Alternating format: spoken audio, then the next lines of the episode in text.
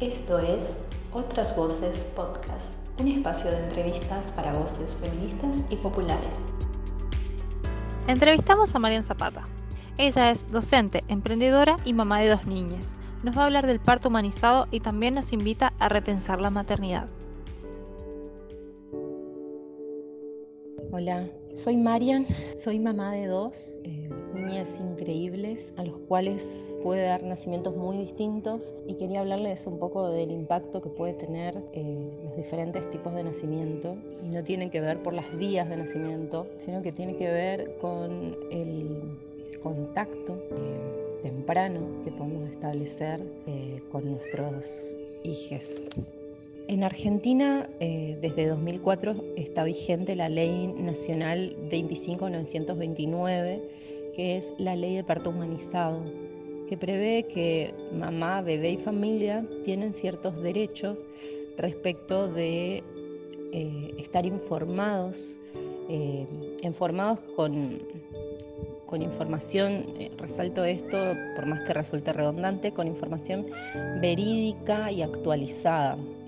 me parece importante recalcarlo porque mm, muchas veces se recurre a pensar que ciertas mujeres que eligen ciertas vías de nacimiento, como pueden ser la cesárea, lo hacen de manera, mm, o sea, lo hacen como opción libre. Y la realidad es que muchas veces esas mujeres o no tienen información suficiente o los obstetras o profesionales de la salud a los que recurren sesgan la información que brindan a esas mujeres. Y acá quiero abrir como una pregunta para que pensemos, ¿no? ¿Por qué otra vez somos las mujeres las últimas destinatarias de recabar información, conseguir eh, buscar, eh, hacernos, informarnos, empoderarnos?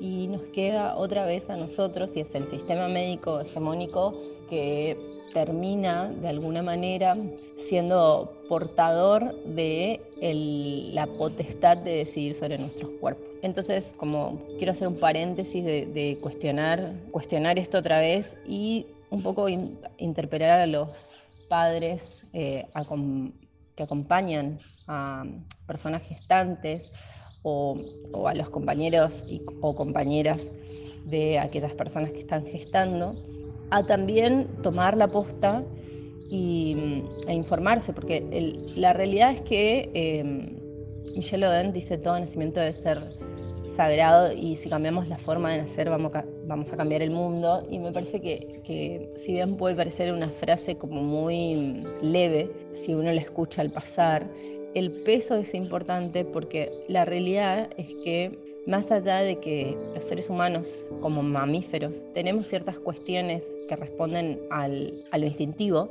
estamos sesgados por una cultura y tenemos razón, o sea, somos eh, los únicos que recurrimos a la razón. Y por otro lado, em, pienso que operan otras cosas, opera la historia personal, opera el deseo, opera ¿no? las ganas. Y entonces siempre la, relación entre las familias, entre, los, entre las madres, los padres y sus hijos es una relación vincular, es decir, una relación que por ahí escucho muchas mujeres que dicen, bueno, ni bien nació, yo la verdad que no sentía nada, o como dejar de idealizar esta situación de que cuando la primera vez que uno ve a su hija, aparecen estrellitas de colores, aparecen corazones volando y demás. Entonces la relación con un hijo se construye, se construye vincularmente con cada hijo en particular. Entonces es muy importante la forma en que conocemos a ese bebé, en que lo recibimos, porque esto de decir vincular no quiere decir que sea solo la madre o sea solo el padre quien va unidireccionalmente a construir esa relación. También es la forma en que ese bebé va a reaccionar Imagínense esto, imagínense estar en un lugar acogedor, cómodo, tranquilo, en el que no sienten ni calor ni frío, en el que el aroma es estable, eh, los cambios de temperatura son estables y es totalmente acogedor. Y de repente ser en un mundo en el que te sentís tocado, te sentís desgarrado, pinchado, ultrajado, te meten tubos por distintos lugares del cuerpo, y te separan del único aroma que conoces. Eso pasa con los bebés. Em, por eso eh, la ley de parto humanizado prevé también para los bebés que sean tratados con respeto, que los padres tengan información inequívoca, que, puedan ser internados conjuntamente con su madre y que no sean separados de su madre sin necesidad, sin necesidad médica real, no un protocolo de una clínica, no la decisión em, testaruda de algún profesional de la salud. Los elementos que los médicos necesitan conocer em, cuando un bebé nace, estos indicadores, pueden ser medidos sobre la panza de mamá. Entonces, ni bien el bebé nace, lo mejor sería, lo esperable sería que sea colocado en el pecho de mamá y ahí sí el pediatra, el neonatólogo, pueda eh, prestar atención a los signos eh, que le sean importantes. Entonces, la ley de parto humanizado prevé que mamá tenga información de sus derechos, que pueda optar sobre las intervenciones que eh, los profesionales de la salud consideren hacer, es decir, que tienen que estar informadas, no es te puse un suerito, es ¿querés que pasemos oxitocina para adelantar las contracciones, acelerarlas? Esto va a tener tal efecto real, em, que tengan intimidad al momento del nacimiento. Em, se puede optar que se bajen la luz, que se atenúe la intensidad de la luz, se puede optar porque haya tal o cual música, eh, el libre movimiento, que la persona al momento de tener un parto pueda elegir libremente en qué posición para ir a su hijo, en qué posición recibir a su hijo en este mundo, em, que la mujer sea tratada como persona sana eh, y como protagonista de ese parto y evitar medicación que no esté justificada.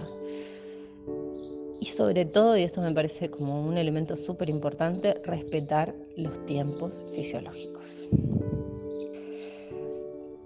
Ser informada de lactancia y eh, permanecer con su hija. Papá, eh, acompañante de, esa mamá, eh, también tiene que ser informado de lactancia. Es muy importante el sostén que brinda eh, dentro del de el sostenimiento. Así que es muy, muy importante que los acompañantes de estas personas gestantes estén informadas. Muy importante. Eh, en Corrientes, la ley 6113, eh, que es de 2012, prevé la adhesión a esta ley nacional, a esta ley de parto humanizado. Asimismo, esta ley prevé también cuestiones prácticas como que deben ser incorporados dentro del programa de maternidad e infancia, es decir, todas las obras sociales y prepagas eh, deben cubrir los gastos eh, respecto de el nacimiento. Yo vengo hablando como solamente eh, de partos vaginales, pero la realidad es que la ley de parto humanizado no, no o, no discrimina entre eh, partos por vía vaginal o partos por cesárea o nacimientos, sería correcto decir mejor, ¿no? Nacimientos por vía vaginal o nacimientos por cesárea. ¿Por qué? Porque la cesárea también puede ser una forma de nacer humanizada, donde se respeten los tiempos, que no se fijen discrecionalmente el día de nacimiento del niño sin ser necesario, donde la mujer que tomó la decisión de optar por una cesárea esté informada de cuáles son los riesgos de una cirugía de alto riesgo. Esto no quiere decir que eh, la cesárea sea algo...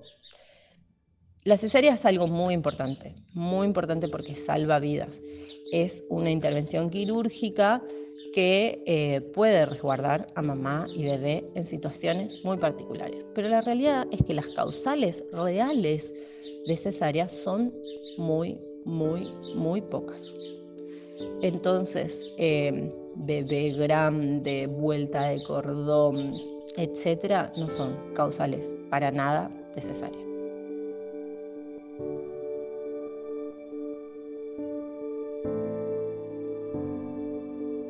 Uno de los puntos importantes dentro de la ley de parto humanizado es que las mujeres podemos elegir, o mejor dicho, las personas gestantes, podemos elegir con quiénes estar acompañadas y tenemos el derecho de estar acompañadas durante el trabajo de parto, parto y posparto.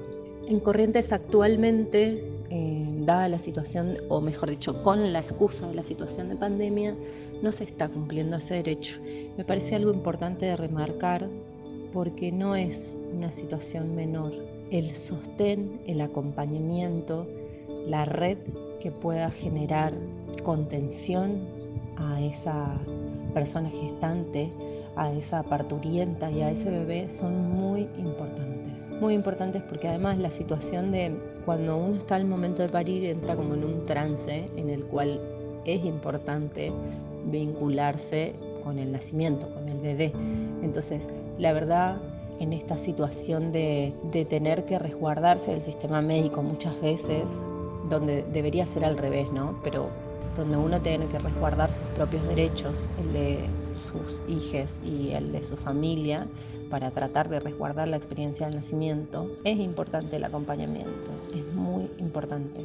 Mi hija más grande nació por cesárea, una cesárea eh, que no fue programada, pero que eh, de la cual sí sabía porque el obstetra mm, me había avisado que, como yo en, el último trimestre de embarazo había tenido una lesión de HPV activa, me había dicho que él no acompañaba eh, partos vaginales en esa situación. Entonces negocié, qué loco que tengamos ¿no? que negociar sobre nuestros propios cuerpos, sobre la potestad de nuestros propios cuerpos. Pero bueno, em, busqué otras opciones de obstetras, no encontré obstetras que em, acompañaran partos vaginales eh, en esas condiciones. Entonces pauté con eh, el obstetra con el que me hacía seguimiento, esperar a que se desencadenara el trabajo de parto. Y bueno, así fue. Y hubieron un montón de situaciones que no me parece que vengan al caso enumerar, pero esta sí en particular, se da todo de manera muy automática, muy mecánica, diría hasta fordista. Sacan al bebé, lo lleva la neonatóloga, el neonatólogo, hacen todas las intervenciones posibles sobre el cuerpo de ese bebé. Eh, te lo traen, te lo muestran, te lo muestran, ¿no? Qué locos y se lo llevan con eh, el acompañante. Y la mujer queda ahí sola, eh, en un lugar frío, inhóspito, lleno de luces, eh, sin poder moverse. Te dicen encima, no tenés que hablar, no tenés que hablar porque te vas a llenar de no sé qué. Entonces, sin poder moverte, sin poder hablar, en una situación de indefensión total, en la que lo único que una quiere es estar con ese bebé, entonces, eso no es respeto. Eso no es respeto por la diada, eso no es respeto por el momento del nacimiento. Eh, como tuve una cesárea y cuando volví a gestar un tiempo después, eh, si conseguir una obstetra que acompañe partos vaginales es un tema y es un desafío, conseguir obstetras que acompañen después de haber eh, partos vaginales después de cesárea es carrera de postas directamente. Em, y en medio de esa montaña rusa que es eh, criar un niño y gestar nuevamente, em, encontré un equipo que acompaña partos después de cesárea. Y le puede dar a mi hija un nacimiento por vía vaginal em, y le puede dar un, nacimiento mucho más contenido y me puede dar a mí también la posibilidad de experimentar esa explosión de oxitocina sin ningún tipo de oxitocina externa ni sintética y que la verdad pues hace la diferencia.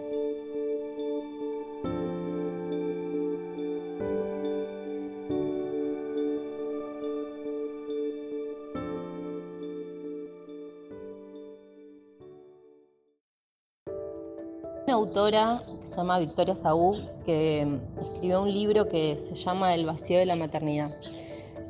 Y en una de sus partes ella plantea que mm, el nacimiento biológico, es decir, la maternidad biológica eh, y por su extensión la crianza, no pueden ser consideradas como tales, es decir, no pueden ser consideradas maternidad tanto no haya un correlato en lo político, social y económico. Es decir, no se es madre por haber gestado, por haber traído a un niño al mundo, eh, por haberlo parido, por haberle dado un nacimiento de la vía que sea, sino que se es madre por el sostenimiento a lo largo del tiempo de ese ser humano. Entonces, eh, me parece muy importante eh, tener claro que no todos los hombres desean ser padres y no todas las mujeres desean serlo.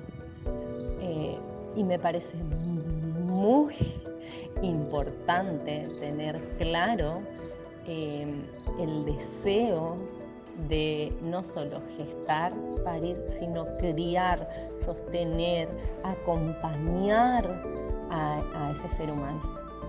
Porque es realmente un desafío. Eh, después de haber eh, tenido mis hijos y después de haber parido eh, en, particular, eh, te da un, impulso para el momento de la crianza, la forma en la que ese niño nació al mundo. No es lo mismo haber sido infantilizada, desvalorizada, maltratada, violentada, que sentirte poderosa, sentirte mm, que sos vos la que hizo eh, que ese bebé estuviera del otro lado de la piel. No es eh, el mismo impacto a nivel psicológico. Y es muy importante porque el puerperio sí que es el desafío de la maternidad. La crianza es el desafío. Entonces, eh, más allá de la vida de nacimiento que le podamos dar a nuestros hijos, creo que es muy importante sostener a aquellas personas que deciden maternar, que deciden desde el deseo sostener y acompañar la crianza de sus hijos. Y como para cerrar Em, quiero que pensemos también o que nos cuestionemos, el sistema médico hegemónico no es el único ámbito en el cual se pueden dar nacimientos. Actualmente en el Congreso de la Nación hay un proyecto de ley de casas de parto. También en la Ciudad Autónoma de Buenos Aires los partos domiciliarios están previstos y legislados. Eh, en las provincias hay vacíos legales al respecto que no, si bien en Corrientes actualmente hay una, eh, se están formando obstétricas, me parece que es un, paso para adelante, eh, no está legislado aún su actuar. Entonces, creo que eh, más allá de las voluntades particulares, lo importante es lo que se vaya gestando en colectivo. Si una persona se queda embarazada y decide o busca ese embarazo, saber que hay lugares donde informarse, personas con las cuales acompañarse, hay mujeres que se dedican a, acompañar la gestación, el parto y el posparto, dulas, que son eh, mujeres que acompañan a otras mujeres desde el sostén y desde la información. Saber que entonces uno se puede sentir acompañada y no sentir que está luchando sola en, esta como carrera que se, da a por lograr el nacimiento que, le queremos dar a, a nuestros hijos. Este fue el primer episodio de Otras Voces sobre parto humanizado y maternar con Marian Zapata, una producción hecha por Las Otras.